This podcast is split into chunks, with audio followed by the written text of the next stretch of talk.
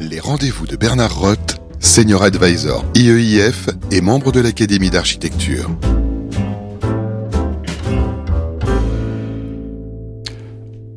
Bonjour à tous, nous retrouvons avec beaucoup de plaisir Dominique Boulier qui a accepté donc une deuxième interview à propos de la parution très récente de son ouvrage Propagation, un nouveau paradigme pour les sciences sociales.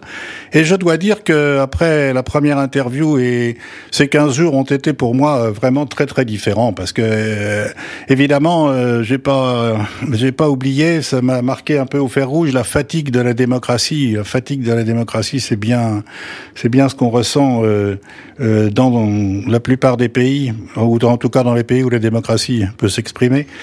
Et puis euh, j'ai vu se propager partout des virus, des objets, la culture, la valeur, la rumeur, les mouvements de foule, le terrorisme, les drogues, bref, soudain, nous voici pris dans un prise de conscience, en tout cas, d'un gigantesque maelstrom que nous sous-estimons sans doute généralement cet ouvrage nous aide à y voir clair. Mais alors moi, je voudrais commencer par une première question qui m'a beaucoup intrigué. C'est que j'ai découvert aussi dans cet ouvrage Pepe the Frog, Pépé la grenouille. Qu'est-ce que c'est que cette bestiole? Et surtout, euh, comment un éminent professeur de Sciences Po euh, consacre une dizaine de pages de son ouvrage euh, à, cette grenouille? Alors l'idée de pourquoi se focaliser sur cette euh, grenouille, c'est qu'elle est typique de ce que les mèmes sur Internet, alors là c'est la définition des mèmes qui se propagent sur Internet, un peu réduite par rapport à la mémétique dont nous avions parlé, elle est plutôt euh, liée à des sites qui, ont, qui nous facilitent la production de mèmes, c'est-à-dire un assemblage d'images et de textes qui vont varier, d'ailleurs qui vont varier beaucoup, mais qui en même temps vont se répliquer à grande vitesse et vont être réinventés en permanence. Alors Pépé la grenouille, c'est très bien. Alors mes étudiants ont travaillé là-dessus, donc je me suis permis d'exploiter aussi leur travail, mais qui est parce qu'il est intéressant. Alors qu'il a été créé, c'est un personnage qui a été créé euh, euh dans, les, au début des années 2000, comme euh, au milieu des années 2000, pardon, comme un personnage de cartoon, si on veut. Petit à petit il a été repris d'un côté aux États-Unis au début des années 2010 par l'alt-right, par la droite alternative, qui l'a en plus utilisé dans la campagne de euh, Trump, ce qui a fait réagir d'ailleurs l'auteur, qui n'avait pas du tout cette intention-là, mais il a été repris à sa façon et il a servi justement à, adopter ce modèle un peu moqueur du monde, etc. Mais ce qui est intéressant surtout, c'est que dans le même moment, il était repris en Chine pour exprimer une forme de critique du régime, une critique un peu déguisée, comme le font tous les opposants chinois, bien entendu, et où la, la grenouille, en l'occurrence, pleurait un petit peu. Et donc, elle était, comme cela, euh, réutilisée complètement différemment. Et mieux encore, les manifestants de Hong Kong quand ils se sont mis en, quand ils sont entrés en révolte contre le, le régime chinois, eh bien, ils l'ont utilisé comme un emblème. Alors, ce qui m'intéresse, c'est que le même personnage, à l'origine, peut en réalité se transformer dans des continents, alors qu'apparemment, euh, il n'y avait aucune chance que la Chine réutilise un personnage de ce type-là. Eh bien, il a été transformé, réutilisé et euh, constitue une forme d'appartenance très provisoire, très éphémère, très faible sur un signal comme ça, mais qui rend compte de la réplication. Et dans la réplication, il y a nécessairement aussi des mutations, comme dans les, toutes les communications virales, et des, des éléments culturels comme cela peuvent de ce fait se retrouver largement diffusés parce qu'ils sont capables de muter et de toucher des milieux très différents. Mais ces, ces propagations, euh, je sais pas, je pense aux gilets jaunes euh, ou aux antivax, pour prendre deux exemples français récents. Est-ce qu'on a l'impression que c'est complètement incontrôlable, que d'un seul coup on a perdu la main et que et qu'on a toujours un coup de retard par rapport à eux? Est-ce qu'on peut imaginer de gouverner les propagations d'une façon ou d'une autre? Alors on peut le penser euh, du côté de ceux qui euh, euh, sont à l'origine quelquefois de ces mouvements sociaux, par exemple, et de se dire euh, nous sommes en contrôle de tout ça. Ils se rendent compte très vite que ça marche pas. C'est-à-dire que euh, il y a, alors effectivement, il peut y avoir des choses, des, personnages, des entités, des organisations qui pensent déclencher des choses avec un certain nombre de symboles. C'est pas un hasard si les gilets jaunes, c'est le terme même du visuel, le terme, la dimension sémiotique qui est gardée, qui permet de circuler, hein, et qui résume même de façon très vide quelquefois, parce qu'on peut y mettre beaucoup de choses, mais qui lui permet de circuler En revanche, du côté de ceux qui veulent contrôler cela et qui ont des, fonctions gouvernementales de régulation ou de maintien de l'ordre, etc., euh, ils doivent changer vraiment de paradigme de ce point de vue-là. C'est ça qui est la, clé dans cette affaire. Comment est-ce qu'on est capable d'être euh, à la fois alerté par cela Donc ça veut dire qu'il faut entendre ces signaux faibles, comme on dit quelquefois, mais qui là, en l'occurrence, sont devenus très vite très forts, euh, et ne pas les, les rejeter. Et comment est-ce qu'on peut, je dis moi, prendre soin, c'est-à-dire ne pas les considérer, ne pas les mépriser ou considérer comme des phénomènes marginaux. À partir du moment où on se croit en contrôle, y compris quand on dit qu'on va faire la guerre d'ailleurs, euh, y compris pour le virus par exemple, on se croit en contrôle. L'expression n'est pas la bonne, si vous voulez. Hein, euh, et, et de ce fait-là, on est inattentif et on ne prend pas soin du fait que c'est un milieu en général qui est affecté et qu'il y a des petites particules qui se transmettent et il faut revenir à des échelons beaucoup plus locaux et non pas penser qu'on surplombe tout cela. Et là, c'est une morale, j'allais dire, du point de vue du gouvernement, qui mérite d'être adoptée, qui mérite de muter par rapport à ce qu'elle a pu être jusqu'ici euh, d'un gouvernement qui, justement, se croit en contrôle. Donc, admettre cela, c'est prendre soin, c'est aussi admettre qu'on est déjà à l'intérieur, c'est-à-dire qu'on est toujours pris là-dedans. On ne peut pas considérer euh, qu'on, que ça passe à côté de nous, etc. Non, nous sommes influencés, même quand on veut y résister, on est déjà dans cette, quelquefois, cette j'allais dire, des nouveaux mèmes et des nouvelles influences et des nouvelles propagations. Et puis enfin, ça veut dire qu'il faut apprendre aussi, comme on l'a appris pour le virus, à couper les chaînes de contagion. C'est-à-dire que si on veut réellement agir là, eh bien, il y a des endroits où on peut agir, mais il va falloir être précis et surtout ne pas les faire sans les personnes concernées. Parce que c'est ça le problème, bien souvent. C'est-à-dire qu'on pense qu'on peut réintroduire un certain, injecter un certain nombre de méthodes. En réalité, c'est parce qu'il y a des collectifs qui s'organisent et qui s'autorégulent qu'on peut du coup les adapter à différents environnements très différents. Ce ne sont pas les forces de l'ordre qui peuvent euh, repérer euh, ces coupures. Mais le problème, c'est que même les forces de l'ordre ont été capables. À une époque, j'ai même fait un livre entier là-dessus, hein, sur événements et sécurité, et sur la, la ville événement. Et j'ai travaillé avec les forces de l'ordre, et elles savaient le faire, ah. jusque dans les années, au début des années 2010. Elles savaient le faire, même en France. Toutes les forces européennes avaient bougé de ce point de vue-là. Elles savaient justement calmer le jeu, comme on dit, et, et diviser les choses et faire en sorte que on ne fasse pas augmenter la pression, qu'on ne fasse pas basculer, comme on dit pour le tipping point, c'est-à-dire à un moment ça bascule dans la dans l'émeute. Comment éviter cela? C'était leur job et elles savaient le faire. Et donc ils avaient des gens dans les manifestants, ils avaient des façons de se présenter qui n'étaient pas, euh, qui ne provoquaient pas. Depuis les gilets jaunes, mais c'était déjà valable depuis, à mon avis, les états d'urgence depuis 2015, euh, mmh. on est passé à une autre modèle de maintien de l'ordre qui a euh, connu très très vite un échec complet, ce qui a été reconnu d'ailleurs, puisque désormais il semble qu'on ait une révision de cette politique de maintien de l'ordre plus récemment. Alors je change de sujet parce que ce livre est très très riche et, comporte des aspects très différents. Euh, vous évoquez le fait que dans les années 80, la France invente un truc complètement génial, qui est le kit photovoltaïque, qui comprend absolument tout ce qu'il faut et qui marche pas du tout.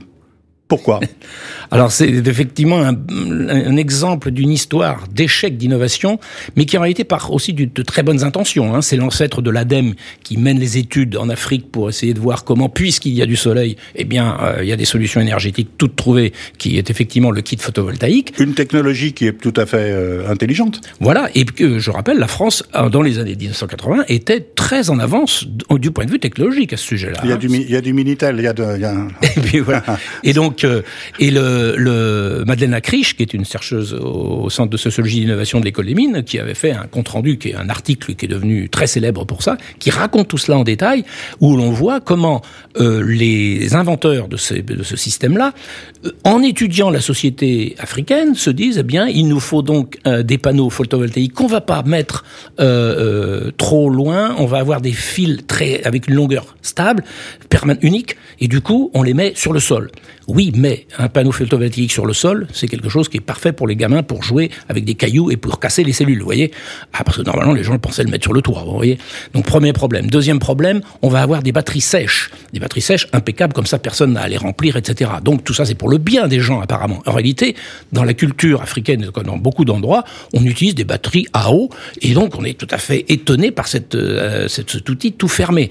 On invente, par exemple, aussi un tube néon 13 watts. On se dit, pourquoi 13 watts Ça n'existe pas du tout sur le marché. Pourquoi? Parce qu'il a été optimisé en laboratoire pour la consommation et on empêche d'ailleurs, avec des prises non standard qu'on utilise cette, cette, cette ressource électrique pour autre chose que l'électricité, pour l'éclairage.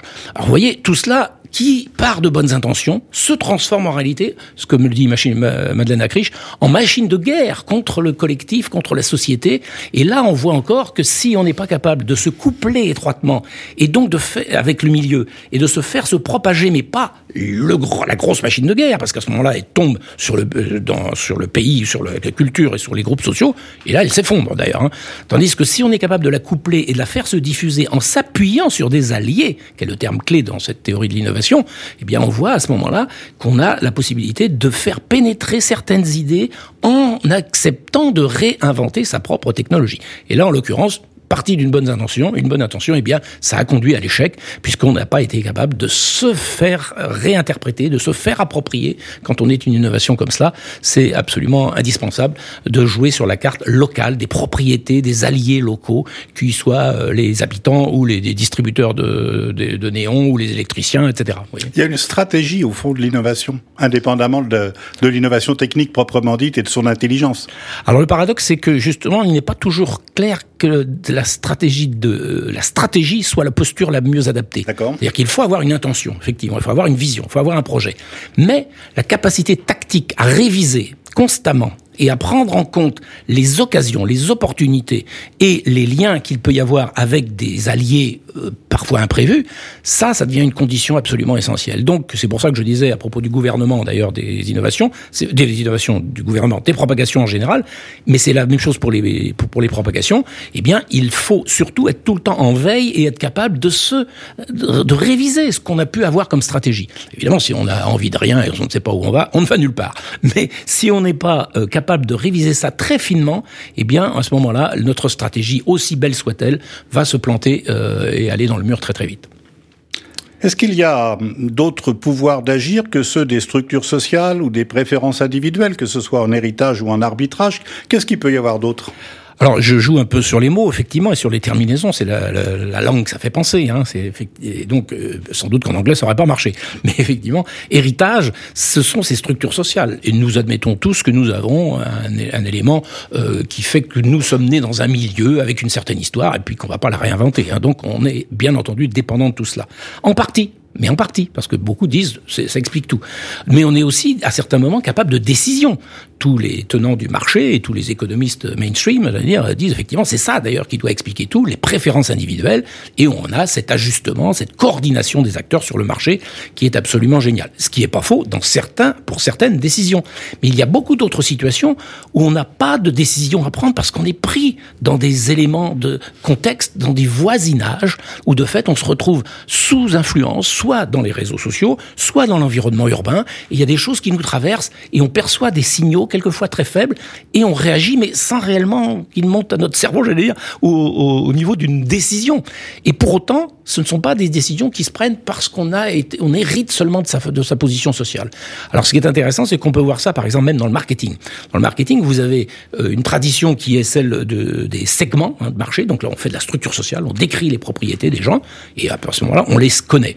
Qui est, qui marche aussi, hein, ce qui est très important de faire. Et puis, il y a d'autres qui vont vous dire, non, ce qui est important, c'est la décision, justement. Ce sont les influenceurs qui va pousser la décision et comment on crée les conditions de cette décision-là, etc ce qui est pas faux non plus. Mais moi, je dis qu'il faut pas oublier un troisième, troisième dimension, et on voit ça d'ailleurs dans les nouveaux courants du marketing. On a du word of mouth marketing, du, euh, de la propagation de bouche à oreille, et, par exemple. Eh bien, ce sont ces éléments de propagation qu'il faut être capable de prendre en compte. C'est-à-dire des situations, des situations où vous percevez un certain nombre de signaux qui ne sont ni spécifiques à un segment de marché, ni spécifiques à l'influence de certaines personnalités, à certains nœuds dans le réseau, mais le fait que vous soyez dans un contexte, dans un environnement et il se passe des choses et vous percevez quelque chose qui va vous faire réagir juste ce qu'il faut. Donc, vous voyez, même d'un point de vue marketing, une ambiance, exactement, ce qui est un thème très important de, toute une sociologie euh, urbaine aussi, hein, comme Pascal Enfou l'a montré. Et donc tout cela, c'est des choses qui font que vous créez de fait certains stimuli qui sont euh, pas forcément d'ailleurs complètement contrôlés. C'est-à-dire vous vous ne savez pas exactement ce qui va s'y passer. C'est très important. Et là, je reviens encore sur cette dimension tactique. C'est-à-dire qu'en réalité, bah, vous mettez, créez les conditions de, et vous allez voir qu'il va se passer quelque chose à ce moment-là. Dominique Boulier, j'ai voulu essayer de vous faire revenir tous les 15 jours pendant au moins un an et puis euh, j'ai pas réussi. Alors j'ai essayé autre chose et vous avez eu la gentillesse d'accepter, c'est de terminer par un combat de titans puisque euh, ma proposition c'était de vous opposer Pierre Dac. L'héritage, bien sûr, c'est la partie héritage et ambiance. Ah, Pierre Dac, il disait, parmi beaucoup d'autres choses, mais dans ses célèbres pensées, inspirées de celles de Pascal, au moins sur le plan de la couverture de, de son ouvrage, il disait ceci. Parler pour ne rien dire et ne rien dire pour parler sont les deux principes majeurs et rigoureux de tous ceux qui feraient mieux de la fermer avant de l'ouvrir. Et vous, Dominique Boulier, vous dites nous ne parlons jamais pour ne rien dire. Que ce soit la terre est ronde ou que ce soit je vous déclare unis par les liens du mariage, l'acte du langage est performatif et l'énoncé est candidat à sa propagation. Je me demande s'il n'y a pas un peu de Charles de Gaulle derrière tout ça, mais enfin, à Londres, mais bon. C'est le seul moyen dont je dispose. Euh, en l'occurrence, vous avez complètement raison, c'est-à-dire qu'une déclaration euh, à la radio euh, faite dans ces circonstances-là, donc il y a tout un tas de conditions à réunir, mais à ce moment-là, on finit par dire la France, elle est là et elle n'est pas. Et elle a un empire. Vous voyez, donc elle est battue, mais elle a un voilà, empire. Exactement. Donc c'est quelque chose qui est une euh, une façon de faire exister en le nommant une possibilité et le donc on a un possible là qui devient euh, euh, exprimé et qui de ce fait va agir dans les esprits puisque tout un tas de gens le disent que c'est un déclencheur chez eux chez ceux qui ont entendu cela c'est un élément alors ça ce sont les grandes phrases historiques Pierre Dac lui met l'accent sur le fait que ça bavarde par ailleurs ça bavarde ça bavarde et il a pas tort parce que quand je parle des propagations c'est aussi de cette invasion de propagation euh, de comment dire d'expressions qui réagissent sans savoir exactement à quoi on réagit mmh. et qui amplifient euh, le fait que telle euh, personnalité a dit une bêtise, eh bien, on va dire une plus grosse bêtise pour réagir, et du coup, ça amplifie l'affaire, mais au bout du compte, rien n'a avancé. On, on, fait du bruit, on fait du bruit. On fait du bruit, exactement. Donc, il faut pas négliger le fait que, oui, ces effets de voisinage que sont les propagations génèrent aussi cet effet d'intoxication au bruit, alors que, par ailleurs, dans certaines situations, ces mots-là peuvent devenir réellement acteurs, et euh, c'est le principe même du bouquin, c'est de montrer comment il y a une puissance d'agir de ces messages, et que ce n'est pas seulement les structures sociales ou les grands influenceurs qui jouent un rôle dans ce domaine. Propagation, un nouveau paradigme pour les sciences sociales. Merci infiniment pour ces deux séances, Dominique. Merci beaucoup pour cette invitation. Les rendez-vous de Bernard Roth, une émission à réécouter et télécharger sur le site et l'appli radio.imo et toutes les plateformes de streaming.